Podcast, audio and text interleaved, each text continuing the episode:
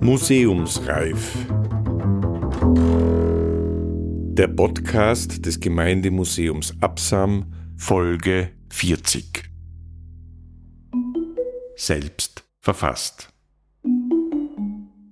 Über ein 50 Jahre altes Buch aus Absam, Teil 1.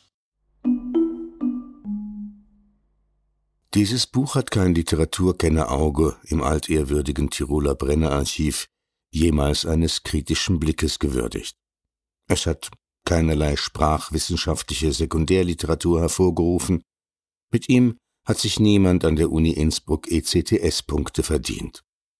Seine Autorinnen haben nie Eingang in ein Literaturlexikon gefunden. Und trotzdem ist es ein für die kritische Tiroler Kultur- und Schulgeschichte nicht ganz unwichtiges Buch.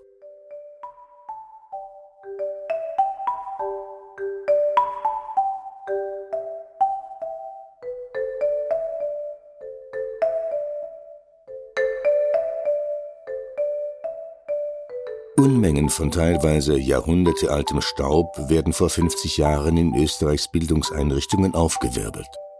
Setzte doch Anfang der 1970er Jahre die Schulreform ein.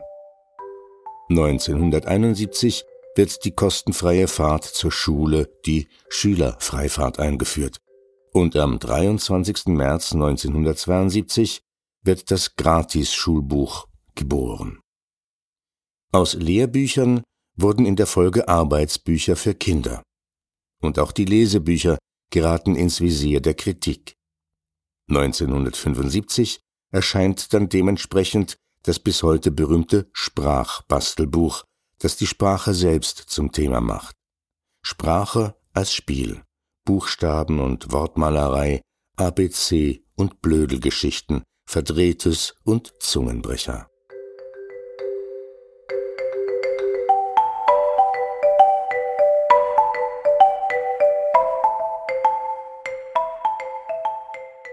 Sprache die von Schülerinnen und Schülern verschriftlicht wird, muss eben nicht immer Hochsprache mit sogenannten wertvollen Inhalten sein, sondern auch Dialekt, Alltagssprache und Schimpfwörter haben im Sprachbastelbuch Platz.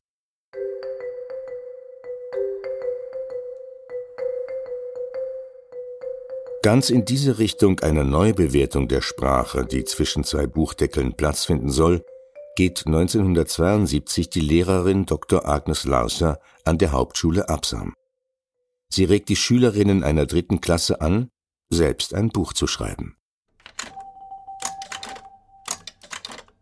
Für Teil 1 haben wir zwei Geschichten aus diesem Buch mit einer akustischen Rückblende in die Jahre 1971-72 und einer kurzen Erläuterung ergänzt, in der es um die Rolle dieses Buches ein Jahr später beim Fall Larcher 1973 geht.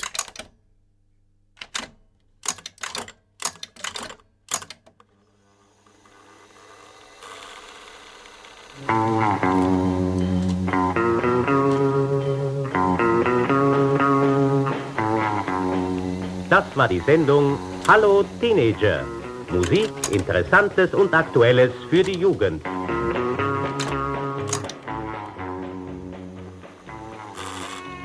Musiknachrichten. Die Frage nach der heißesten Beatband ist jetzt eindeutig geklärt. Es sind die Experience und ihr Leiter Jimi Hendrix.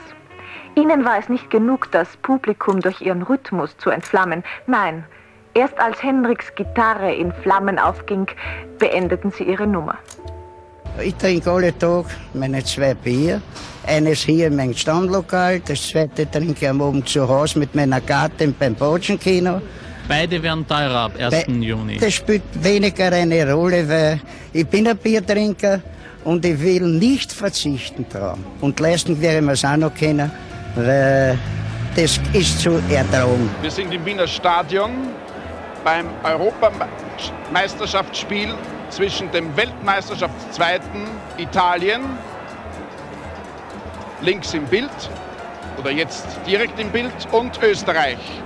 Ich bin Mitglied des Kampfbundes gegen Alkoholmissbrauch und kann nur sagen, die Preiserhöhung ist noch viel zu wenig. Wenn einmal ein Bierkrügel 10 bis 15 Schilling kostet, dann würden sich die Leute überlegen und etwas Vernünftiges trinken, zum Beispiel Milch.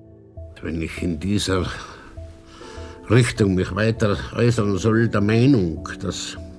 Was ist los mit unserer Landjugend? Ist sie anders? Soll sie, will sie anders sein? Oder wie es Peter aus St. Paul geschäftsmäßig kurz formuliert, betrifft, wir tanzen Polka ohne Lust.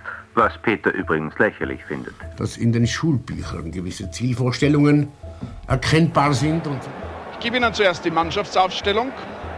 Concilia im Tor, Nummer 2 Schmidratner, Nummer 3 Sturmberger, Nummer 4 Hof, Nummer 5 Pum, Nummer 6 Starek, Nummer 7 Paritz, 8 Hickersberger, 9 Kreuz, 10 Edmeier und 11 Redl. Die Italiener mit Albertose im Tor. Heute nahm Dr. Luger nochmals zur Fragestellung, ob Innsbruck grundsätzlich für die Abhaltung der Olympischen Winterspiele. Ich möchte betonen, Innsbruck hat sich nicht beworben, wohl aber Bundespräsidenten verbunden. Aber das österreichische Volk hat die beiden Minister vereinbarten, wie Dr. Kirchschläger bekannt gab, es sei ein sehr offenes und ausgesprochen hatte. Gespräch. Es ist jetzt 12 Uhr und 50 Minuten und wir schalten noch kurz. Schwierig in einer Zeit. Wir bringen nun einen Kulturbeitrag.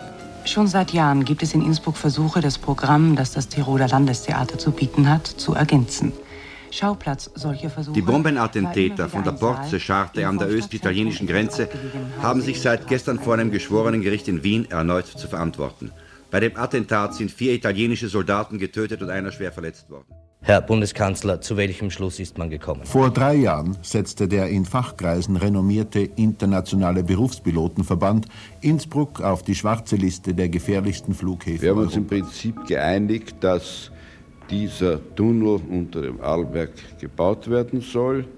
Und äh, wir werden jetzt den Experten. Ich danke schön. Herr Finanzminister, Sie. Bundesrepublik Deutschland. Sind für die Finanzierung des Tunnels mehr oder weniger verantwortlich. In welcher Form will man nun dieses Großprojekt finanzieren? Ja, um eine rasche Verwirklichung herbeizuführen. Nicht bereit bin. Ich danke Ihnen vielmals. Brasilien. Herr Landeshauptmann Wallnöfer. Wir betrachten heute den Arlberg als einen Sperrriegel, als eine Art Mauer gegenüber Vorarlberg. Mit in diese derzeit angespannte Lage spielt noch herein, dass sich die Künstlerschaft über den Ankauf einer Plastik des in Wien als Assistenten von Professor Wottruba lebenden Tiroler Künstlers Oswald Oberhuber für die Innsbrucker Klinik erregte. Erkennbar sind und zum guten Schluss. Darf ich bei der Gelegenheit sagen, es gibt auch sehr prominente Herren in der ÖVP, die der Auffassung waren, Gott sei Dank, dass diese Legislaturperiode zu Ende ist, sonst geht der Staat noch zugrund. Eherecht und das Scheidungsrecht. All diese Umstände haben nun mit dazu beigetragen, dass von amtlicher Seite her der Wunsch ausgesprochen wurde, zunächst einmal, man möge auf die Diskussion zur Ausstellung Situation Concepts verzichten, weil befürchtet wird, dass die Künstlerschaft sich dabei in die Haare geraten könnte. Raum. Das einzig Positive an diesem Künstlerkrieg in Innsbruck, ob nun die Diskussion stattfindet oder nicht, herstellen, scheint mir jedenfalls, dass aufgrund dieser Ausstellung namhafte Künstler Stellung bezogen haben. Und das ist in der sonst eher teilnahmslosen Künstlerwelt Tirols positiv zu werten. Nach diesem Kulturbericht von Josef Koderner nun die neuesten Meldungen. Österreich. Bundesrepublik Deutschland. Das geht ja nicht nur. Susi aus Eisenstadt. Miniröcke sind durchaus nicht selten. Wir lieben den Shake. Am meisten besonders den ganz wilden Gammler-Shake, mit dem wir alle in Erstaunen versetzen.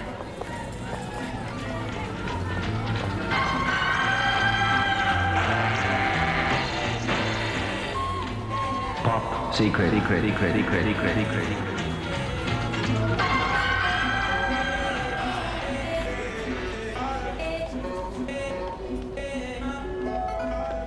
Renate K., Marina O.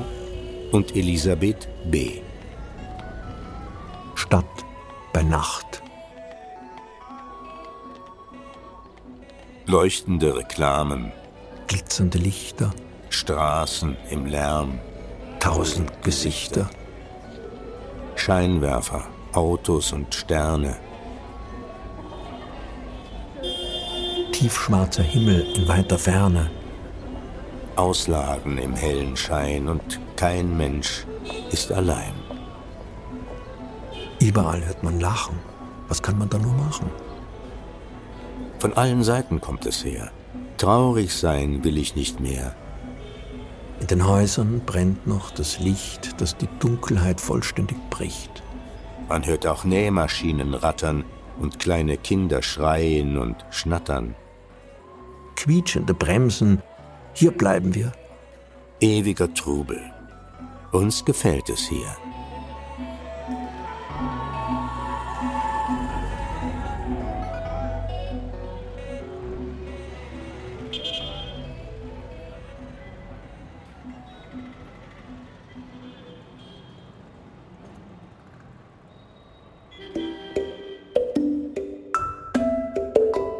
Null eins. Einleitung. Zu einer Zeit, als nur Kenner wussten, dass ein Facebook an einigen amerikanischen Colleges und Universitäten üblich war, um mit der bebilderten Übersicht aller Studenten, Lehrer und Mitarbeiter das Kennenlernen am Campus zu erleichtern, zu einer solchen Zeit also landeten in einem Postkasten in der Absamer Grillparzer Straße bereits anonyme Hasspostings.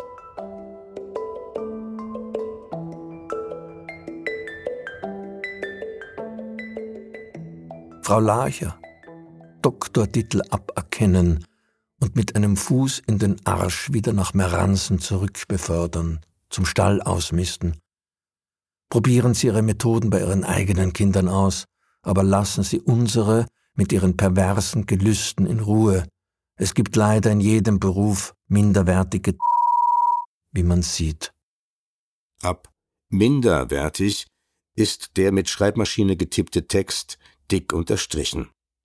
Weiter geht es mit Das ist unsere Meinung. Weg mit ihnen aus dem Lehrfach. Solche Pädagogen sind eine Schande. Wir lassen unsere Kinder nicht den perversen Gelüsten minderwertiger Subjekte ausgeliefert sein.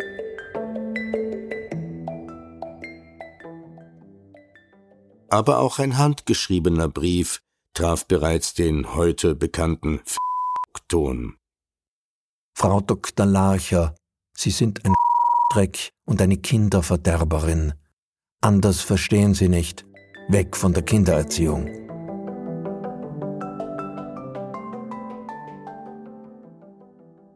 Ganz auf Niveau wollte die Absenderin von 1973 anonym bleiben. Sie gibt sich aber anders zu erkennen. Ich bin eine sehr fortschrittliche Sozialistin, die aber für den Niedergang der Kultur nichts übrig hat.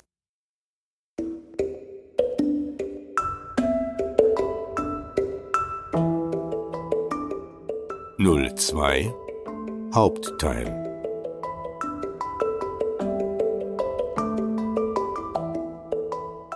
Ab Juni 1973 hat der Fall Larcher an der Hauptschule Absam schlagartig bis nach Wien die tatsächlichen Machtverhältnisse an Tirols Schulen offengelegt. Autoritäten aus Politik, Kirche und Bildungsapparat nahmen den abrupten Rauswurf von Dr. Agnes Larcher Anfang Juni 1973 zum Anlass, ihre Ansichten über Schule, Lehrer, Kinder, Erziehung, Anstand, Sexualität, Pornografie, Literatur, Autorität ausführlich und meist mit der Vehemenz einer zumindest abendländischen Gefahrenabwehr öffentlich kundzutun.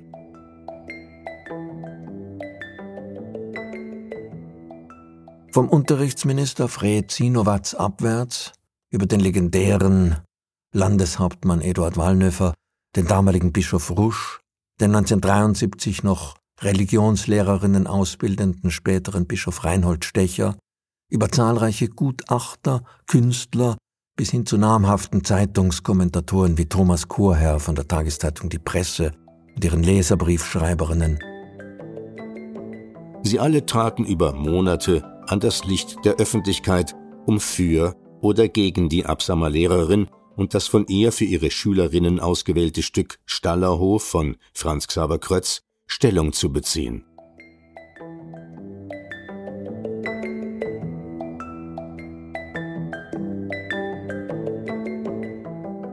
Die Diskussion ist aber ausschließlich im Konjunktiv geblieben. Da Agnes Larcher bereits vier Tage, nachdem sie den Theatertext zur Lektüre an ihre Schülerinnen verteilt hatte, ihren Job los war. Der Direktor in Absam hat in engster Abstimmung mit Personalvertretung und Landesschulrat das Dienstverhältnis und damit auch die Auseinandersetzung mit dem Stück über Nacht beendet.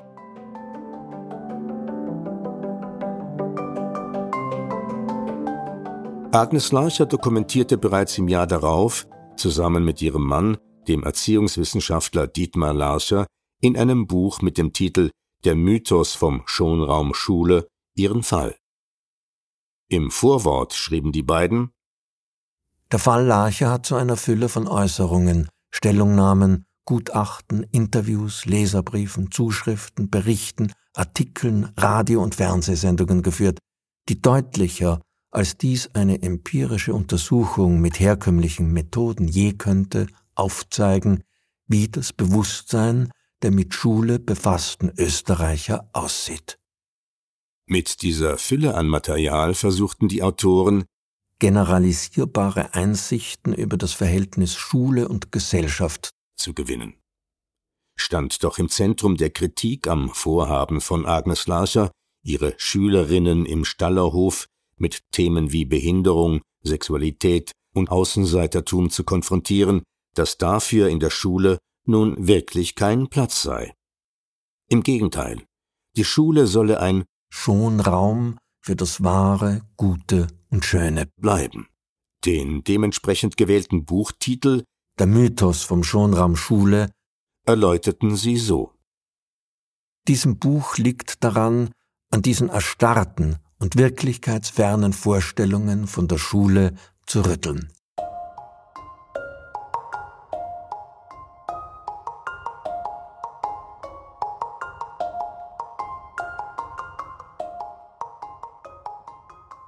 Noch im selben Jahr 1974 erschien im renommierten Verlag Jugend und Volk ein zweiter Band zum Rauswurf an der Absamer Hauptschule. Repression in der Schule, Dokumentation und Kommentar zum Fall Larcher. Die beiden Autoren arbeiteten akribisch die Ereignisse, ihre Vorgeschichte und die Rolle der Akteure auf und lieferten eine umfassende Analyse, in der sie die Funktion des Falles Larcher in zwölf Thesen verallgemeinerten.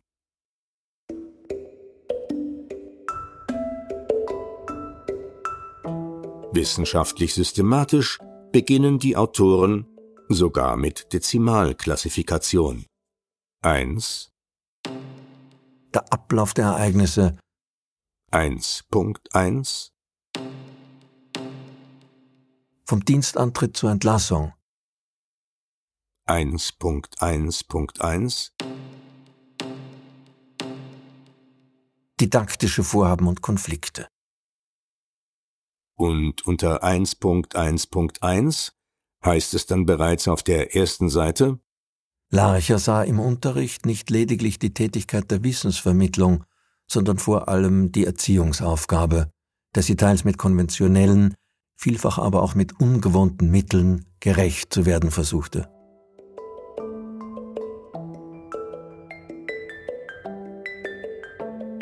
Dann zählen die Autoren diese ungewohnten Mittel der jungen Lehrerin Agnes Larcher im Tiroler Wallfahrtsort am Beginn der 1970er Jahre auf. Diese außergewöhnlichen Initiativen haben selten den Beifall der Direktion gefunden und waren dann im Juni 1973 wesentliche Meilensteine auf dem Weg hin zur Eskalation bzw. zum fristlosen Rauswurf von Agnes Larcher.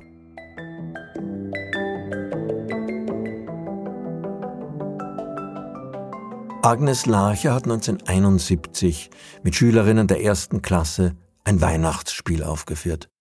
Am Tag nach der Aufführung, dem letzten Tag vor den Weihnachtsferien, rügte der Direktor die Klasse, weil sie zu viel farbige Kreide verbraucht hätten, als sie die Tafel in eine Kulisse für ihr Spiel verwandelt hatten. Im Schuljahr 1971-72 haben 13- bis 14-jährige Schülerinnen mit Agnes Larcher die vielgelesene Zeitschrift Bravo im Unterricht analysiert. Im Spätherbst war kommunikatives Handeln in einer der vierten Klassen von Frau Larcher angesagt. In Gruppen erarbeiteten die Schülerinnen Maßnahmen, die verhindern sollten, dass weiterhin auf Grünflächen im Gemeindegebiet von Absam Müll entsorgt wird. Ergebnis war ein zweisprachiges Plakat, ein Flugblatt, ein langer Leserbrief im Haller Lokalanzeiger und eine Müllentsorgungsaktion der Klasse. Wieder mit einer vierten Klasse behandelte Larcher die Erzählung Die Waage der Balex von Heinrich Böll. Die Mädchen gestalteten eine große Bildmontage mit ihrer Interpretation der Erzählung und baten, motiviert von ihrer Lehrerin, schließlich Heinrich Böll selbst in einem Briefwechsel um eine Stellungnahme. Um in den Kindern Freude am kreativen Gestalten zu wecken, um sie aus ihrer Reserviertheit zu locken, animierte Larcher im zweiten Semester des Schuljahres 1971-72 die Schülerinnen der damaligen dritten Klasse, selbst ein Buch zu schreiben. Diese Anregung wurde mit Begeisterung aufgenommen. In Kürze lag eine stattliche Anzahl von Beiträgen vor. Die Autoren schreiben dazu, als die Schülerinnen Fintel, also dem Direktor, das von ihnen verfasste Buch voll Freude über das vollendete Werk zeigten, entdeckte er sofort Fehler und reagierte sehr heftig. Wahrscheinlich, weil er darin einen Verstoß gegen einen Erlass der Tiroler Schulbehörde sah, demzufolge Schülerarbeiten auf jeden Fall zu korrigieren seien. Er warf den Mädchen außerdem vor, dass sie für derartiges Geld ausgäben, für das Jugendrotkreuz aber nichts spendeten.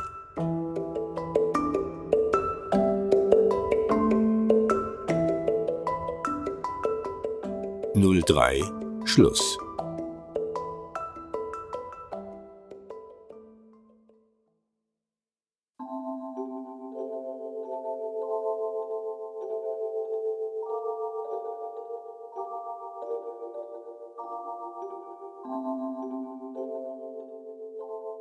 Helga W. Besuch aus dem All. Ein unbekanntes Objekt nähert sich mit großer Geschwindigkeit dem Erdball. Mit diesen Worten stürzt Joe Borker in das Arbeitszimmer seines Chefs, Mike Horton, der das Weltraumforschungsinstitut in Jacksonville leitet. Horton war aber nicht sehr erfreut über die Störung und schrie: Stör mich nicht und hör auf mit dem Quatsch. Euch zuliebe wird sich wahrscheinlich ein Besucher aus dem All zeigen. Aber sehen Sie doch selbst, Chef, kommen Sie mit. Borker lässt sich nicht abschütteln. Widerwillig folgt Harton dem davoneilenden Assistenten. Als er durch das große Fernrohr blickt, sieht er es plötzlich auch. Jetzt wird er lebendig und erteilt gleich Anweisungen. Sofort Kontakt mit dem Objekt aufnehmen, alles für die Begrüßung vorbereiten, Kamera herrichten, Landeplatz freimachen. Und noch viele andere Befehle weiß Harton zu befehlen. Stimmengeschwirr erfüllt nun die Station. Jeder beeilt sich, als erster die Anweisungen des Chefs auszuführen, denn jeder will gut mit dem Chef stehen und ein Besuch aus dem Weltraum ist auch nicht eine alltägliche Sache. Inzwischen bemühen sich der Funker Billy Thompson und sein Assistent Jack Körner vergeblich Kontakt aufzunehmen. Aus dem unbekannten Flugobjekt kommen für sie unverständliche Zeichen. Da gibt Horton den Befehl, die neu konstruierte Songelmani, auf Deutsch Anziehungsmaschine startbereit zu machen. 15 Minuten später steht jedermann an seinem Platz. Alle warten gespannt auf das Erscheinen der Raumsonde und dass man die Songle das erste Mal in Betrieb setzen kann. Denn sonst könnte das fremde Wesen woanders landen und das wollte man gerade nicht. Ihre Geduld wird nicht lange auf die Folter gespannt, denn schon bald sieht man, wie sich ein roter Punkt rasch nähert. Da wird die Songelmany in Funktion gesetzt. Und wirklich, sie funktioniert. Der rote Punkt wird immer größer und setzt dann auf dem Landeplatz auf. Nach einem kurzen Quietschen tritt eine große Stille ein, die durch einen Laut von dem Luftballon ähnlichen Ding, Anmerkung 1, Idee aus dem Fernsehfilm Der fremde Planet, unterbrochen wird. Langsam öffnet sich ein Spalt im Ballon.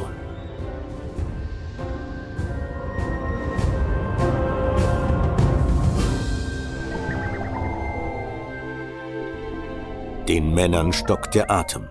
Eine blonde, schlanke Frau mit einem sehr engen, silbern glitzernden Hosenkleid. Anmerkung 2. Idee aus dem Fernsehfilm SOS Notruf vom Mond tritt heraus. Sie sieht ganz wie ein normaler Mensch aus und geht auf Horton zu. Dieser wird zuerst einmal rot wie eine überreife Tomate und bringt kein Wort heraus. Dann aber besinnt er sich auf seine Pflicht. Er räuspert sich ein paar Mal und beginnt dann mit heiserer Stimme zu sprechen. Sei gegrüßt, schönes Kerl. Die Angesprochene blickt ihn aus großen blauen Augen an und fragt verwundert,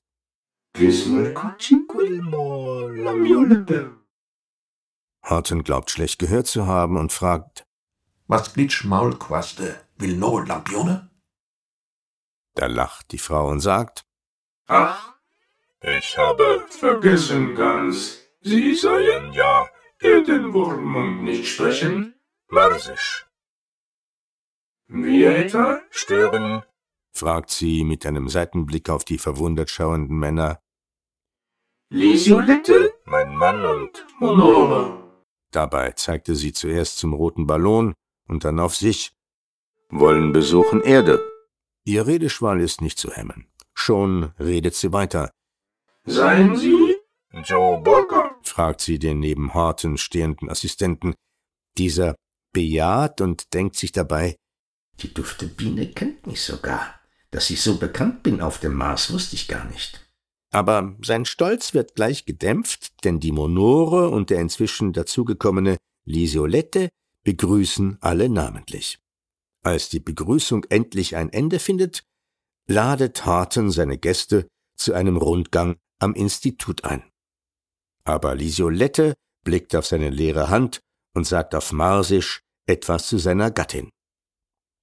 Da die Männer verwundert schauen, sagt Monore, Ja, die Violett haben recht. Spätzchen müssen nach Mars zurück. Kommen gewiss bald wieder. Vielleicht gar schon bevor 200 Jahre um sein. Ist kurze Zeit. Ohne sich um die verdutzten Männer zu kümmern, steigen die beiden Marsmenschen in ihr Mobil ein, winken noch einmal und schon saust der Ballon davon. Als der rote Punkt nicht mehr zu sehen ist, sagt Joe Borker lachend zu seinem Boss. Na, Chef? Glauben Sie mir nun den Quatsch? Harton bejaht, sagt aber einschränkend. Ich werde dir in Zukunft glauben, aber nur, wenn es wirklich kein Quatsch ist.